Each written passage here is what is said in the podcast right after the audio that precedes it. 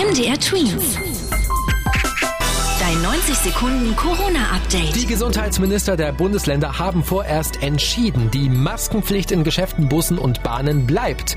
Erst vor wenigen Tagen gab es in der Politik darüber eine Diskussion, weil man in Mecklenburg-Vorpommern gegebenenfalls lockern wollte.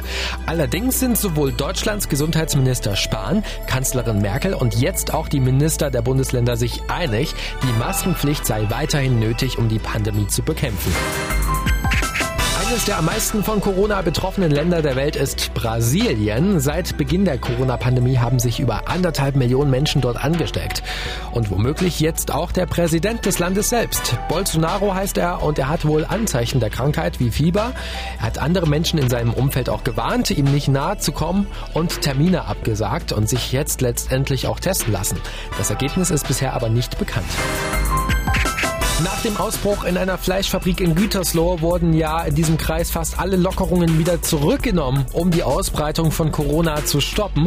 Doch jetzt hat ein Gericht entschieden, der sogenannte Lockdown, also die strengen Auflagen für das öffentliche Leben, der muss jetzt schon beendet werden und die Beschränkungen werden jetzt wieder gelockert.